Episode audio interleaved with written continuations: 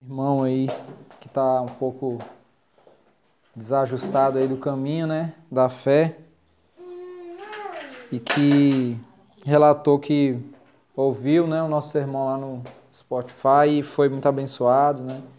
Então a gente quer sempre estar tá podendo disponibilizar, porque a gente sabe que muita gente pode ser alcançada, né? Hoje, graças a Deus, a gente tem a gente tem a comunicação aí, os meios né, de comunicação ao nosso favor. Né? E eu sempre me lembro de que Jesus disse que nós faríamos coisas maiores que Ele. Né? E pregar para o mundo todo a partir de um dispositivo móvel é uma das coisas né, que nós podemos fazer e que traz avanço, de certa forma, para o anúncio aí do Evangelho. E eu confesso que hoje eu estou muito feliz, de verdade. É, como o Emanuel introduziu aí nosso culto, o domingo ele, ele traz essa, esse refrigério. Né? A gente da tradição reformada, a gente costuma dizer que o domingo é o dia do Senhor. Não porque os outros não são, né? Mas porque é o dia que a gente se reúne com, em comunidade, como igreja, e que nós comungamos da fé, nós comungamos de, de tudo que acontece, né? E de fato a nossa semana deve ser uma semana que, que cria uma expectativa para aquilo que vem no domingo. Né? E, o, e o domingo, que acontece no domingo, deve nos criar uma expectativa para o que vai acontecer na semana. E assim segue a nossa vida. A semana nós temos expectativa para o domingo, que é o dia do Senhor, e no domingo nós temos expectativa para a semana, que, é, que, que são os dias onde nós vamos desfrutar de, de um aspecto prático daquilo que nós comungamos enquanto comunidade de fé. Então isso é, é muito importante para nós e deve nos trazer alegria. Então a gente deve se alegrar mesmo no Senhor de estar aqui. Não importa, gente, o tanto de pessoas que tem. Não importa ah, se está frio, se está calor. Não importa se tem microfone, se não tem. Não importa se o, se o irmão do, do louvor aí erra as músicas e canta fora do tom. Não importa disso. O que importa é que a gente crie expectativa por estar aqui e de estar comungando com os nossos irmãos do, do favor de Deus, que é ser igreja, né? E hoje a gente vai iniciar o capítulo 2 né, do Evangelho de João. E, e, o texto que a gente vai ler hoje é o texto que narra o primeiro milagre de Jesus. Confesso que eu amo muito esse texto e essa semana, quando eu estava lendo, relendo, meditando nesse texto, eu chorei muitas vezes porque há, há algo muito profundo aqui nesse texto. Né? E a gente vai fazer a leitura hoje aí dos versículos 1 até o versículo 12. Então, capítulo 2 aí de João, do 1, do versículo 1 até o 12, primeiro bloco aí do capítulo 2. E aí eu queria que você mantivesse a sua Bíblia aberta, né, durante a exposição para vocês acompanharem aí detalhadamente, certo? Todo mundo achou? Vamos ler então? O texto fala o seguinte: Três dias depois houve uma festa de casamento no povoado de Caná da Galileia. A mãe de Jesus estava ali e Jesus e seus discípulos também foram convidados para a celebração. Durante a festa o vinho acabou e a mãe de Jesus lhe disse: Eles não têm mais vinho. Mulher, isso não me diz respeito, respondeu Jesus. Minha hora ainda não chegou. Sua mãe, porém, disse aos empregados: Façam tudo o que ele mandar. Havia ali perto seis potes de pedra usados na purificação cerimonial judaica. Cada um tinha capacidade entre 80 e 120 litros. Jesus disse aos empregados: encham os potes. Peraí. Encham os potes com água. Quando os potes estavam cheios, disse: Agora tirem um pouco e levem ao mestre de cerimônias. Os empregados seguiram suas instruções. O mestre de cerimônias provou a água transformada em vinho sem conhecer sua procedência, embora os empregados obviamente soubessem. Então chamou o noivo. O anfitrião sempre serve o melhor vinho primeiro, disse ele. Depois, quando todos já beberam bastante, serve o vinho de menor qualidade. Mas você guardou o melhor vinho até agora. Esse sinal em Caná da Galileia foi o primeiro milagre que Jesus fez. Com isso, ele manifestou sua glória e seus discípulos creram nele. Depois do casamento, foi a Cafarnaum, onde passou alguns dias com sua mãe, seus irmãos e seus discípulos. Vamos orar então, gente. Deus, nós te agradecemos, Pai, pela tua palavra, te agradecemos pela leitura da tua palavra. Eu te peço, Pai, que o Senhor encha o nosso coração, Pai, com a tua palavra, com a tua verdade. Nós sabemos, Pai, que a tua palavra é muito mais do que letra. Ela é algo que vivifica, Pai, o nosso espírito. Então, que o teu Espírito Santo, Pai, nessa manhã, Deus, possa nos convencer, Pai, possa confrontar, Pai, o nosso coração a, a amarmos, Pai, a tua palavra e a tua verdade, Pai, e vivermos segundo o que ela nos diz, Pai. No nome de Jesus, eu te peço. Amém. Bom, gente, é, quando a gente começa a ler esse texto aqui, a primeira grande informação que a gente tem é que em um povoado chamado Caná, né, ali na região da Galileia, houve um casamento.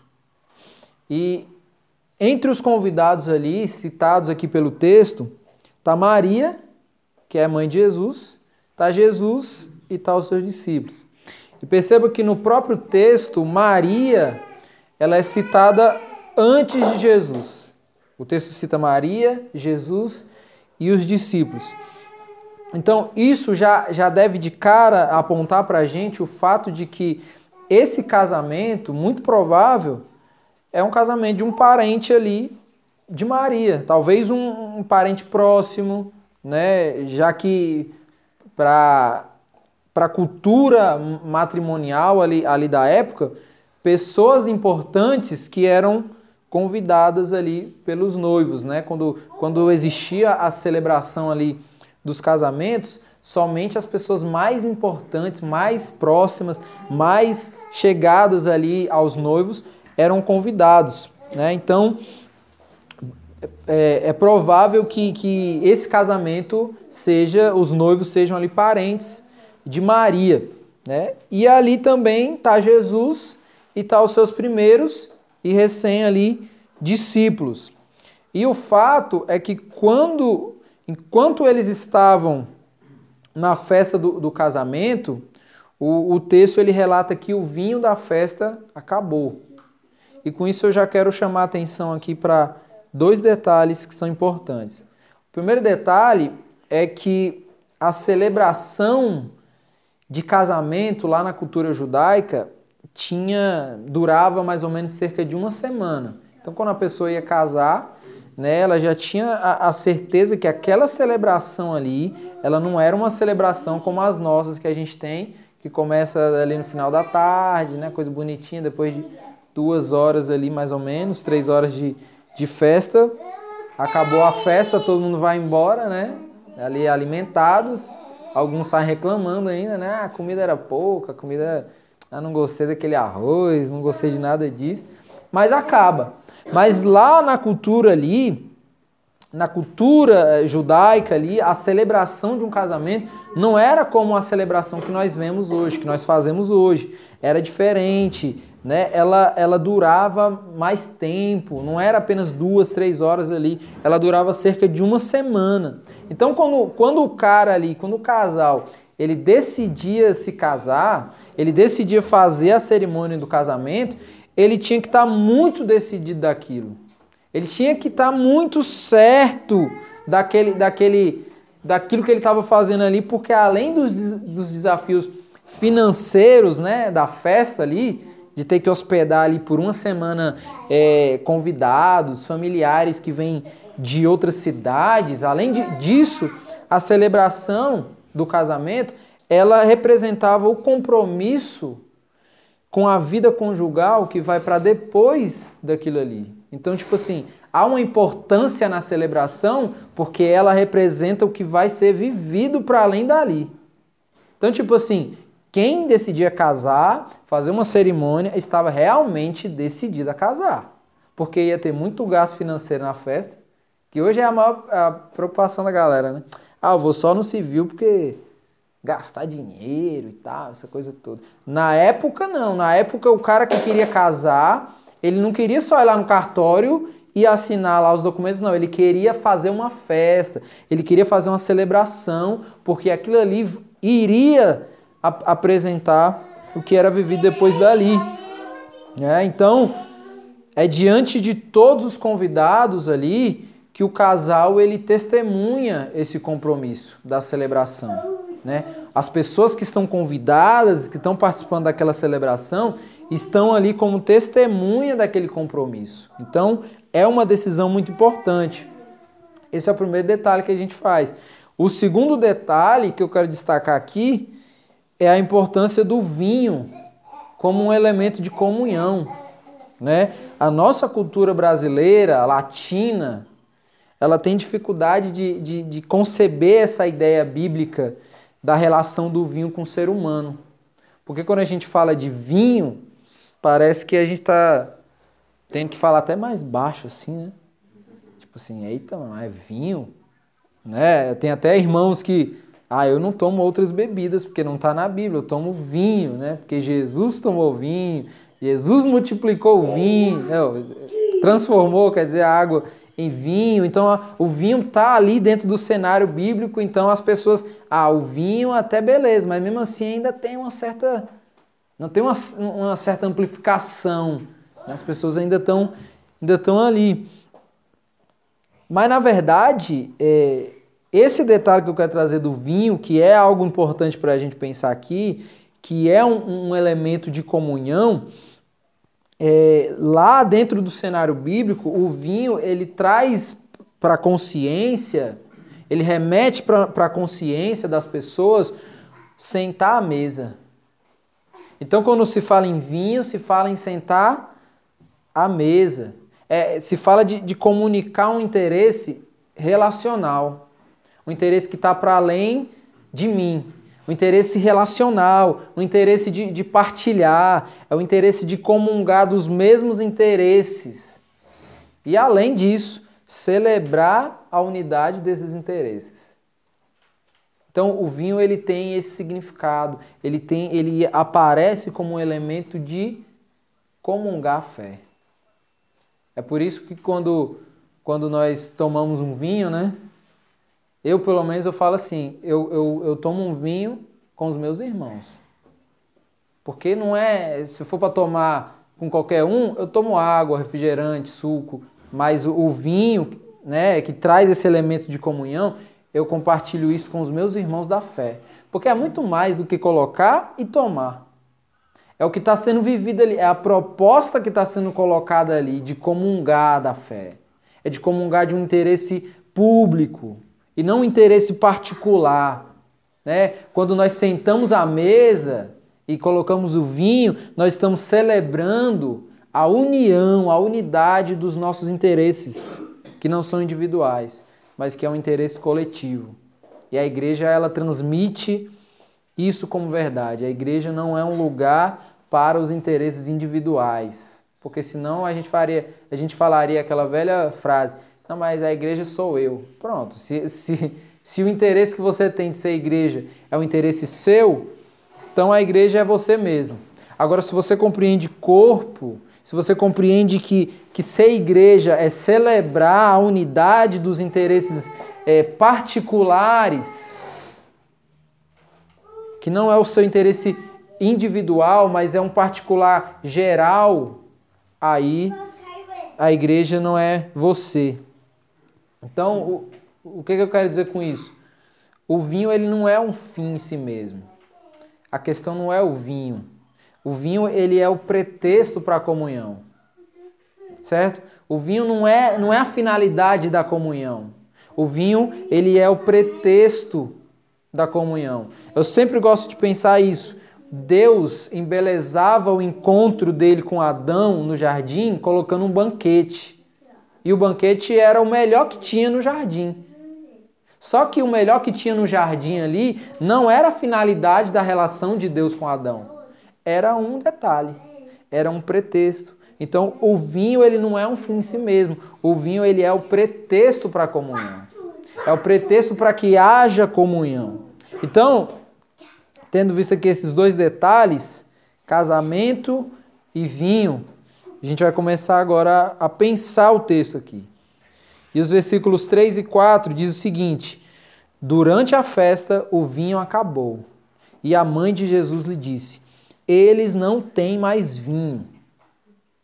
Mulher, isso não me diz respeito, respondeu Jesus. Minha hora ainda não chegou. Então a mãe de Jesus aqui, ela viu que o vinho acabou, ela viu que o vinho da festa ali acabou. E aí ela chega para Jesus para informar Jesus de que o vinho acabou. E até aqui nesse momento aqui, Jesus, a gente sabe muito bem que Jesus não fez nenhum milagre ainda. Jesus ainda está convocando os seus discípulos. Jesus ainda não se apresentou de maneira plena como o Senhor, o poderoso.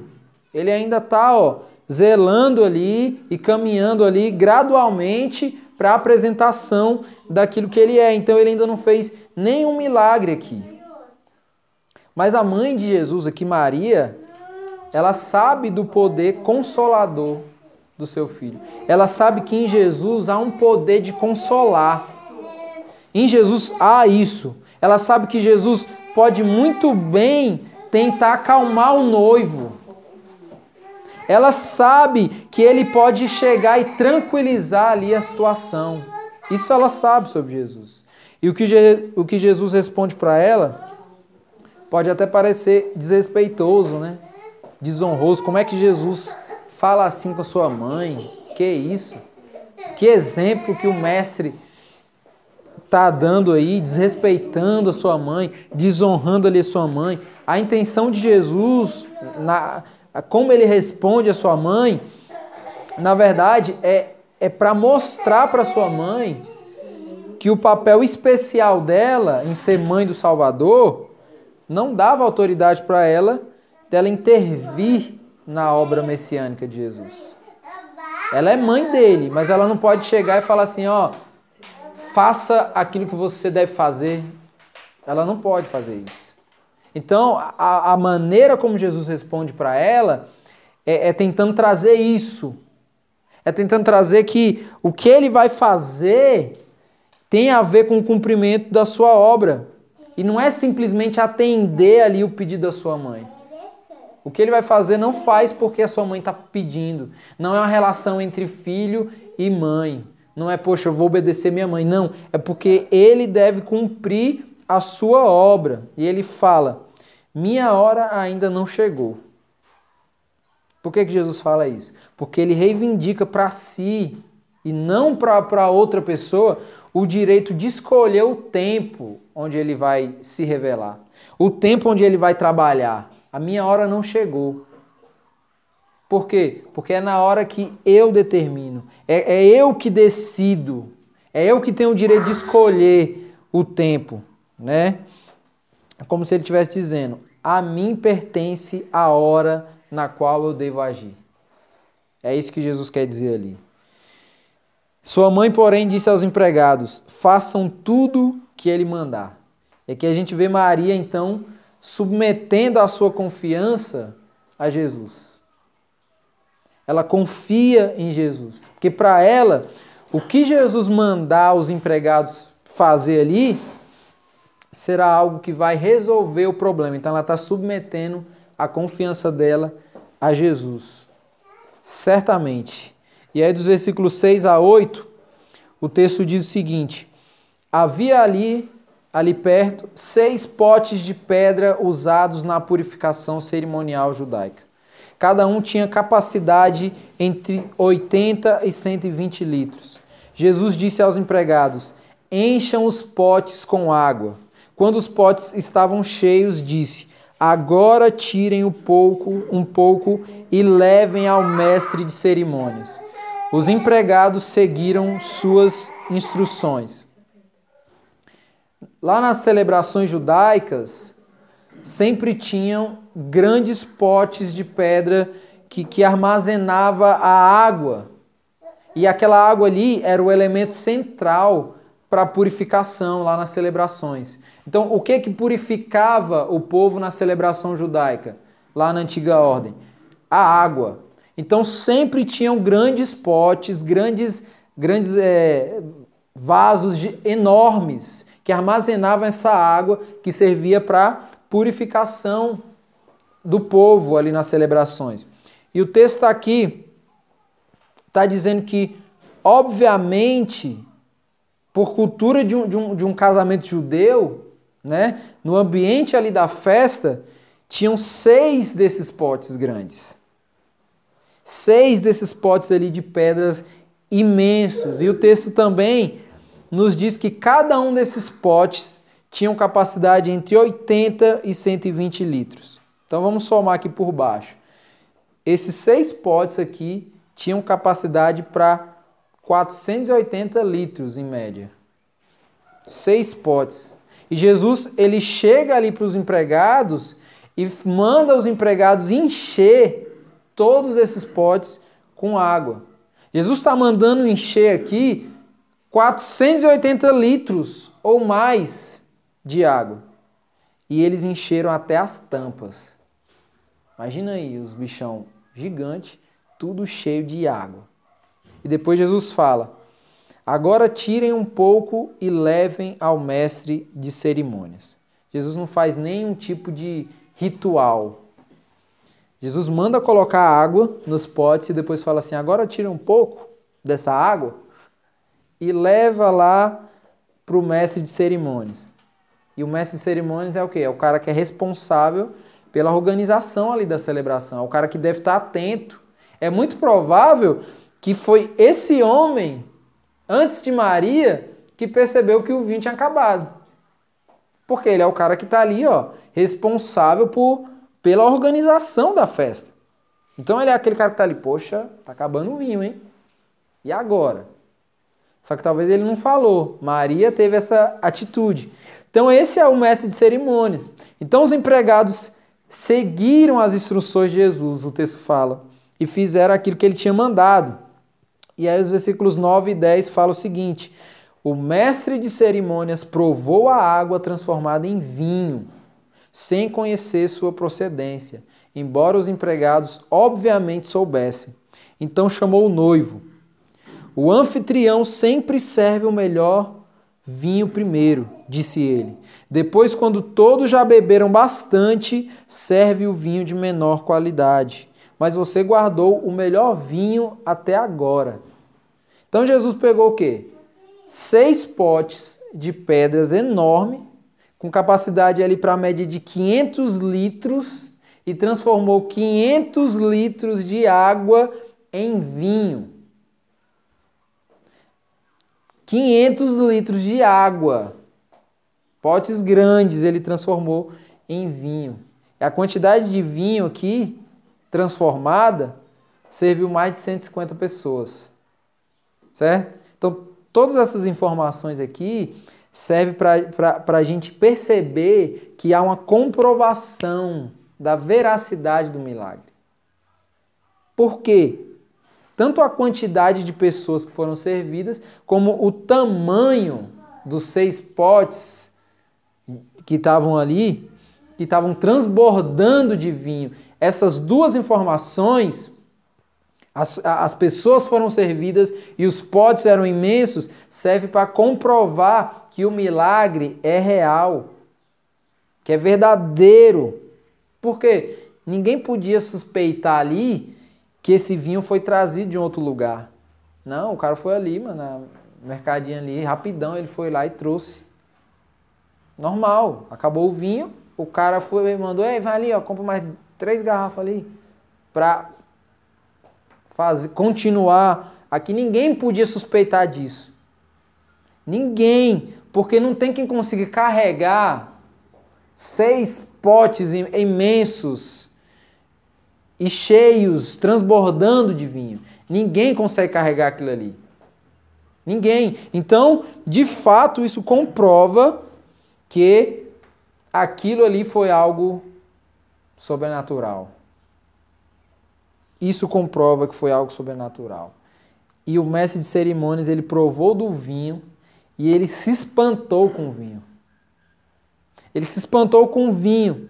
E na verdade ele ficou, ele ficou foi admirado com o zelo do noivo em dar para os convidados ali o melhor vinho. na parte final do casamento.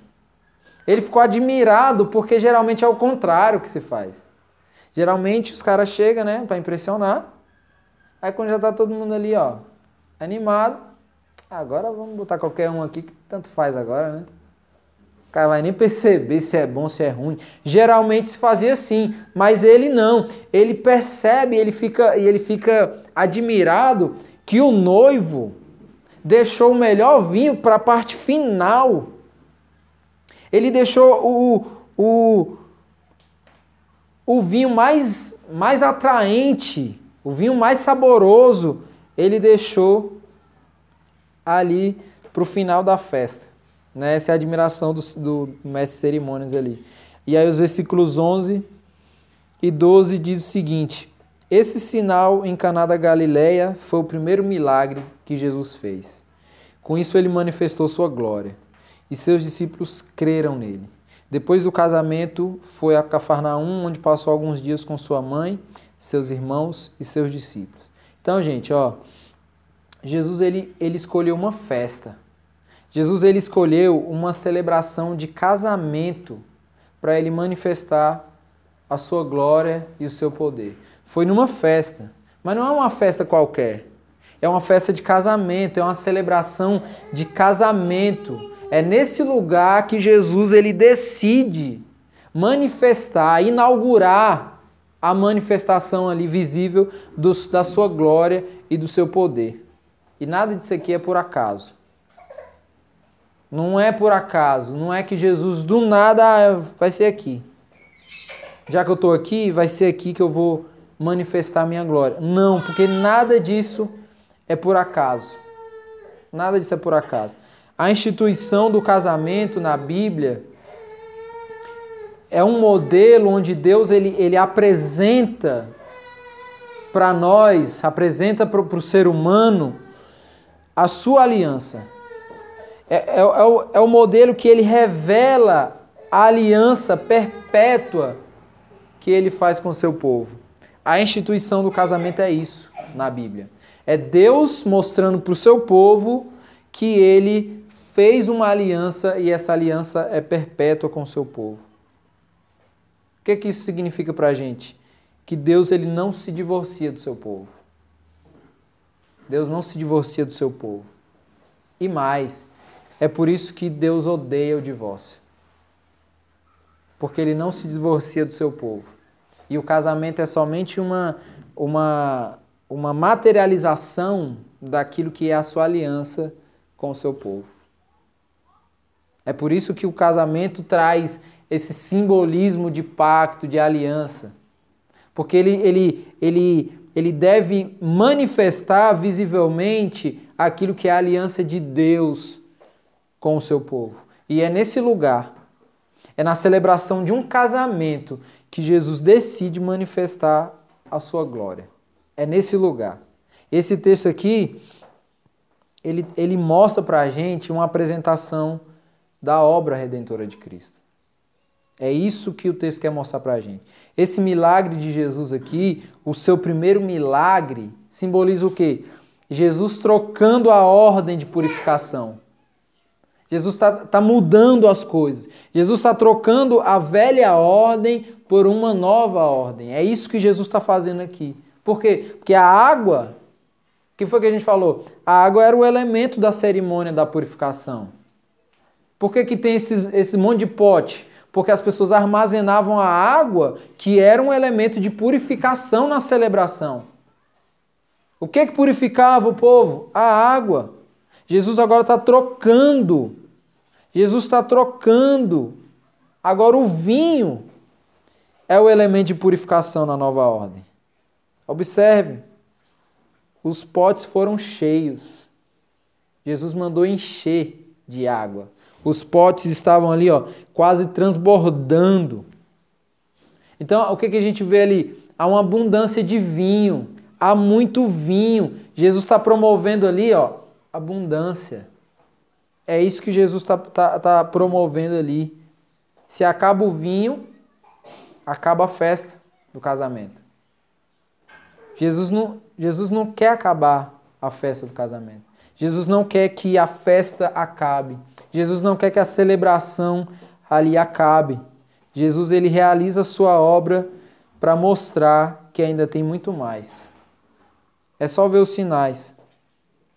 É só ver os sinais.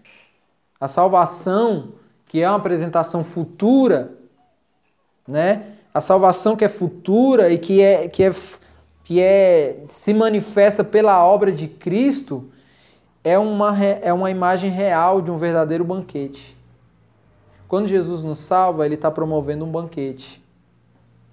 A salvação apresenta para nós um banquete. O que mais a gente pode aprender aqui desse texto e trazer como aplicação? Falta vinho na mesa da nossa vida. E esse é o tema do nosso sermão hoje. Falta vinho na mesa da nossa vida. Falta vinho. E o conselho que eu trago aqui para a nossa reflexão é: não deixe faltar vinho na mesa da sua vida. Não deixe. O vinho era um, era um elemento que? De comunidade. O vinho era um, era um elemento de comungar com aqueles que você convida para a celebração.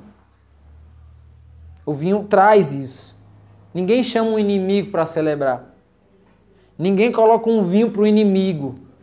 Você coloca um vinho para um irmão. Você coloca um vinho para para manifestar ali uma celebração. Jesus ele transforma a água em vinho aqui para ensinar para o povo que chegará o dia em que o povo será purificado não mais por água, não mais por água, mas pelo poder agora transformador, pelo poder purificador do seu próprio sangue. Por que, que ele troca a ordem? Porque não é, não é água que vai purificar, é sangue. O vinho, o vinho representa o sangue de Cristo. O sangue que, por esse sangue, nos une a Ele e nos une aos nossos irmãos. Por isso que falta vinho na mesa da nossa vida. É por isso que falta vinho. O sangue de Jesus, ele nos dá o direito de termos um pai. E a gente gosta muito disso. Ah, fui adotado. Em Cristo ele me reconciliou de novo a Deus e agora eu tenho um pai, eu fui adotado. Por quê? Porque de fato o sangue de Jesus, ele nos dá direito de termos um pai. Mas não é só isso não. O sangue de Jesus não só nos dá o direito de termos um pai, mas o sangue de Jesus nos dá o direito de termos uma família. Isso significa o quê? Que uma família é uma família que tem um pai e tem vários irmãos. Certo? Então o sangue de Jesus nos deu o direito sim de termos um pai, mas ele também nos deu o direito de termos uma família, uma família com vários irmãos. Certo? O sacrifício de Jesus não foi apenas para nos dar salvação. Jesus não se sacrificou somente para que nós fôssemos salvos. Ele se sacrificou, nos deu salvação, para que nós pudéssemos perceber nisso que nós ganhamos uma família. E uma família com muitos irmãos. Então não existe a ideia de que eu amo a Deus, mas não amo o irmão. Não há, porque uma coisa está totalmente ligada, condicionada à outra. Sabe por quê? Porque quem negligencia o irmão negligencia o pai. Eu amo a Deus, quero muito viver para a glória de Deus, mas eu posso fazer isso sem a igreja. Então, quer amar a Deus negligenciando o irmão. O que, que isso significa? Falta vinho na mesa da nossa vida. Falta vinho. Falta vinho porque nos falta termos consciência desse sangue purificador de Cristo que nos lavou, para que agora, lavados, nós possamos colocar um banquete. Para que agora, lavados, nós possamos promover uma celebração. Para que agora, lavados, nós possamos incluir pessoas comuns na nossa família. E considerar agora essas pessoas como irmãos. Então falta vinho na nossa mesa. Porque a gente precisa compreender que o sangue de Cristo que é o, o vinho eterno, purifica os nossos relacionamentos. Falta vinho. Falta vinho porque nós fugimos da construção dos nossos relacionamentos. Tudo isso porque nós não compreendemos o sangue de Cristo. Tudo isso porque nós não compreendemos que fomos lavados. Falta vinho, sim. Porque nós estamos construindo relacionamentos que são superficiais, que são líquidos, né? Onde na, onde na, na mesa da nossa vida, tudo que está nas margens ali se torna mais importante. Na mesa da nossa vida, o celular é mais importante que a comunhão. O que, que isso significa? Falta vinho. Nos falta vinho. Falta que a gente traga vinho para a mesa da nossa vida. É isso que falta. Por quê? Porque nós abdicamos da comunhão, nós entregamos o pior do, daquilo que nós somos em troca da comunhão. Então, quando nós estamos em comunhão, eu dou o pior de mim. Por quê? Porque falta vinho. Porque falta compreender que o sangue de Cristo, que é o vinho eterno, nos lavou, nos reconciliou, nos deu um pai, nos deu uma família de vários irmãos. Então falta vinho e falta muito vinho. E isso é triste, porque Jesus ele derramou, ele, ele esbanjou sangue. E o sangue de Jesus era sangue precioso. Quando Jesus ele derrama seu sangue, quando ele esbanja seu sangue precioso ali, ele está promovendo um verdadeiro banquete de salvação. Não apenas para que a gente fosse salvo, mas para que a gente pudesse desfrutar livremente de uma relação com o Pai e com os irmãos. Certo?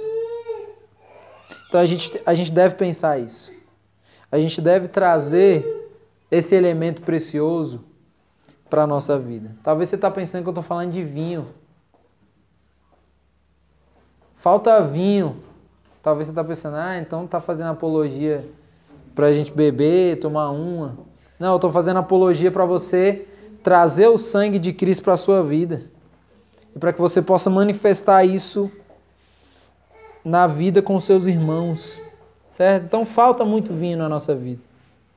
Porque a gente vê isso na prática da nossa vida. Os nossos recursos só servem para atender às demandas da nossa vida particular. Então falta vinho. Os nossos recursos não são para atender às nossas demandas particulares. Jesus, ele está querendo ser amado, ele está querendo ser adorado, enquanto o irmão, ele está sendo suprido. Então falta vinho para a gente. Falta vinho para a gente compreender isso. Falta muito vinho. Isso deve nos constranger profundamente. Deve nos constranger. Né? Nós não podemos profanar a mesa do Senhor. Nós não podemos profanar o sangue de Cristo. Não podemos, não podemos jamais. Que a gente possa se arrepender dos nossos pecados. Todos os dias. Talvez você fique pensando assim, ah, por que, que todo domingo a gente faz a mesma coisa? Todo domingo a gente ora, confessa os nossos pecados. Por quê? Nunca vi isso. Por quê? Porque domingo é pouco. Nós precisamos nos arrepender, confessar os nossos pecados todos os dias para que a gente possa entender que nós fomos amados. Mas não termina aí. Nós fomos amados para amar. Nós fomos amados para estender amor. Nós somos amados para compartilhar desse amor. Nós somos, nós somos amados, sabe para quê? Para promover uma festa. Nós fomos chamados para promover uma celebração. Então, para a gente finalizar aqui, nunca deixe faltar o verdadeiro vinho na mesa aí da sua vida. Que a gente pense sobre isso. Que a gente se conscientize todos os dias que nós não podemos profanar a mesa do Senhor. Que nós devemos incluir, que nós devemos amar, que nós devemos comungar, compartilhar a nossa vida. Porque a nossa salvação não é para que a gente coloque uma placa de eleito do Senhor, né? Eu sou um eleito, fui salvo. E aí, meu irmão? E agora? E agora que você foi salvo? Você vai ficar dizendo para todo mundo que você é salvo, eu sou salvo, sou eleito, Jesus me escolheu, ele me amou antes da fundação do mundo. Olha que incrível! É muito incrível isso. Mas ao mesmo tempo que ele te salvou, salvou a sua alma da perdição eterna, de, de viver eternamente no inferno, ele, a salvação dele, nos deu direito. O que que João vai dizer lá na sua carta? Olha quão grande é o amor que o Pai tem por nós, de sermos chamados filhos de Deus. Olha o tamanho do amor de Deus, de nos dar o direito de sermos chamados filhos. Ah, isso é muito lindo. É lindo, mas isso significa que ele nos deu, se ele é um pai, ele nos deu uma família. Então eu não posso achar isso lindo e olhar para o irmão e falar assim: ele é chato demais, esse cara não dá para me relacionar com ele, não. Não dá. Porque se eu odiar o irmão, eu estou odiando o pai. Eu tô, eu tô odiando o Deus que se fez pai, que, é, que se coloca como pai e que nos dá uma família de muitos irmãos. Então, irmãos, nunca deixe faltar vinho na mesa da sua vida. Nunca deixe. Que o sangue de Cristo que te lavou, você possa sentir todos os dias esse sangue te lavando, te purificando, para que você possa colocar uma mesa para que você possa promover um banquete para a família. Certo? Quando você for comer, chame alguém. Promova um encontro, promova um banquete ali. Amém? Vamos orar? Deus, perdoa os nossos pecados, Pai. Mais uma vez, Pai. Nunca será o suficiente pedirmos isso, Pai. Que o Senhor nos dê um coração, Pai, que se arrepende, Pai, dos nossos pecados. Deus, que na mesa da comunhão da nossa vida, Pai, nós possamos deixar, Pai, para fora dela tudo que é superficial, Pai, tudo que é marginal, Pai. E que nós possamos trazer apenas o vinho, Pai. O verdadeiro vinho, Pai, que promove paz, que promove comunhão, que promove amor, que promove equidade, Pai. Deus, nos ensina, Pai, a encarar, Pai, o teu sacrifício, Pai, como algo, o evento mais valoroso, Pai, o evento mais esplêndido, Pai, de toda a humanidade, de toda a história, Pai. Mas que isso não seja apenas algo bonitinho, Deus. Algo que é um elemento bonito, Pai, da nossa fé, da nossa tradição, que não seja apenas isso, Deus. Que isso possa nos confrontar, Pai.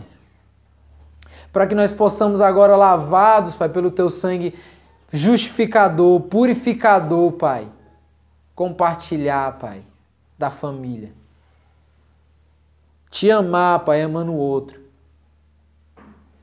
Que nós não possamos negligenciar os nossos irmãos, Pai que quando nós estivermos juntos, Pai, que nós estejamos juntos. Que nós estejamos juntos, assim como a igreja primitiva, Pai.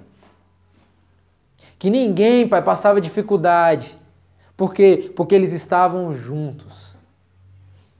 Que quando nós estivermos juntos, nós possamos provar, Pai, de uma íntima e verdadeira comunhão. E que tudo que estiver fora, Pai, fique realmente fora. No nome de Jesus, Pai, é isso que eu te peço. Te agradeço. Amém.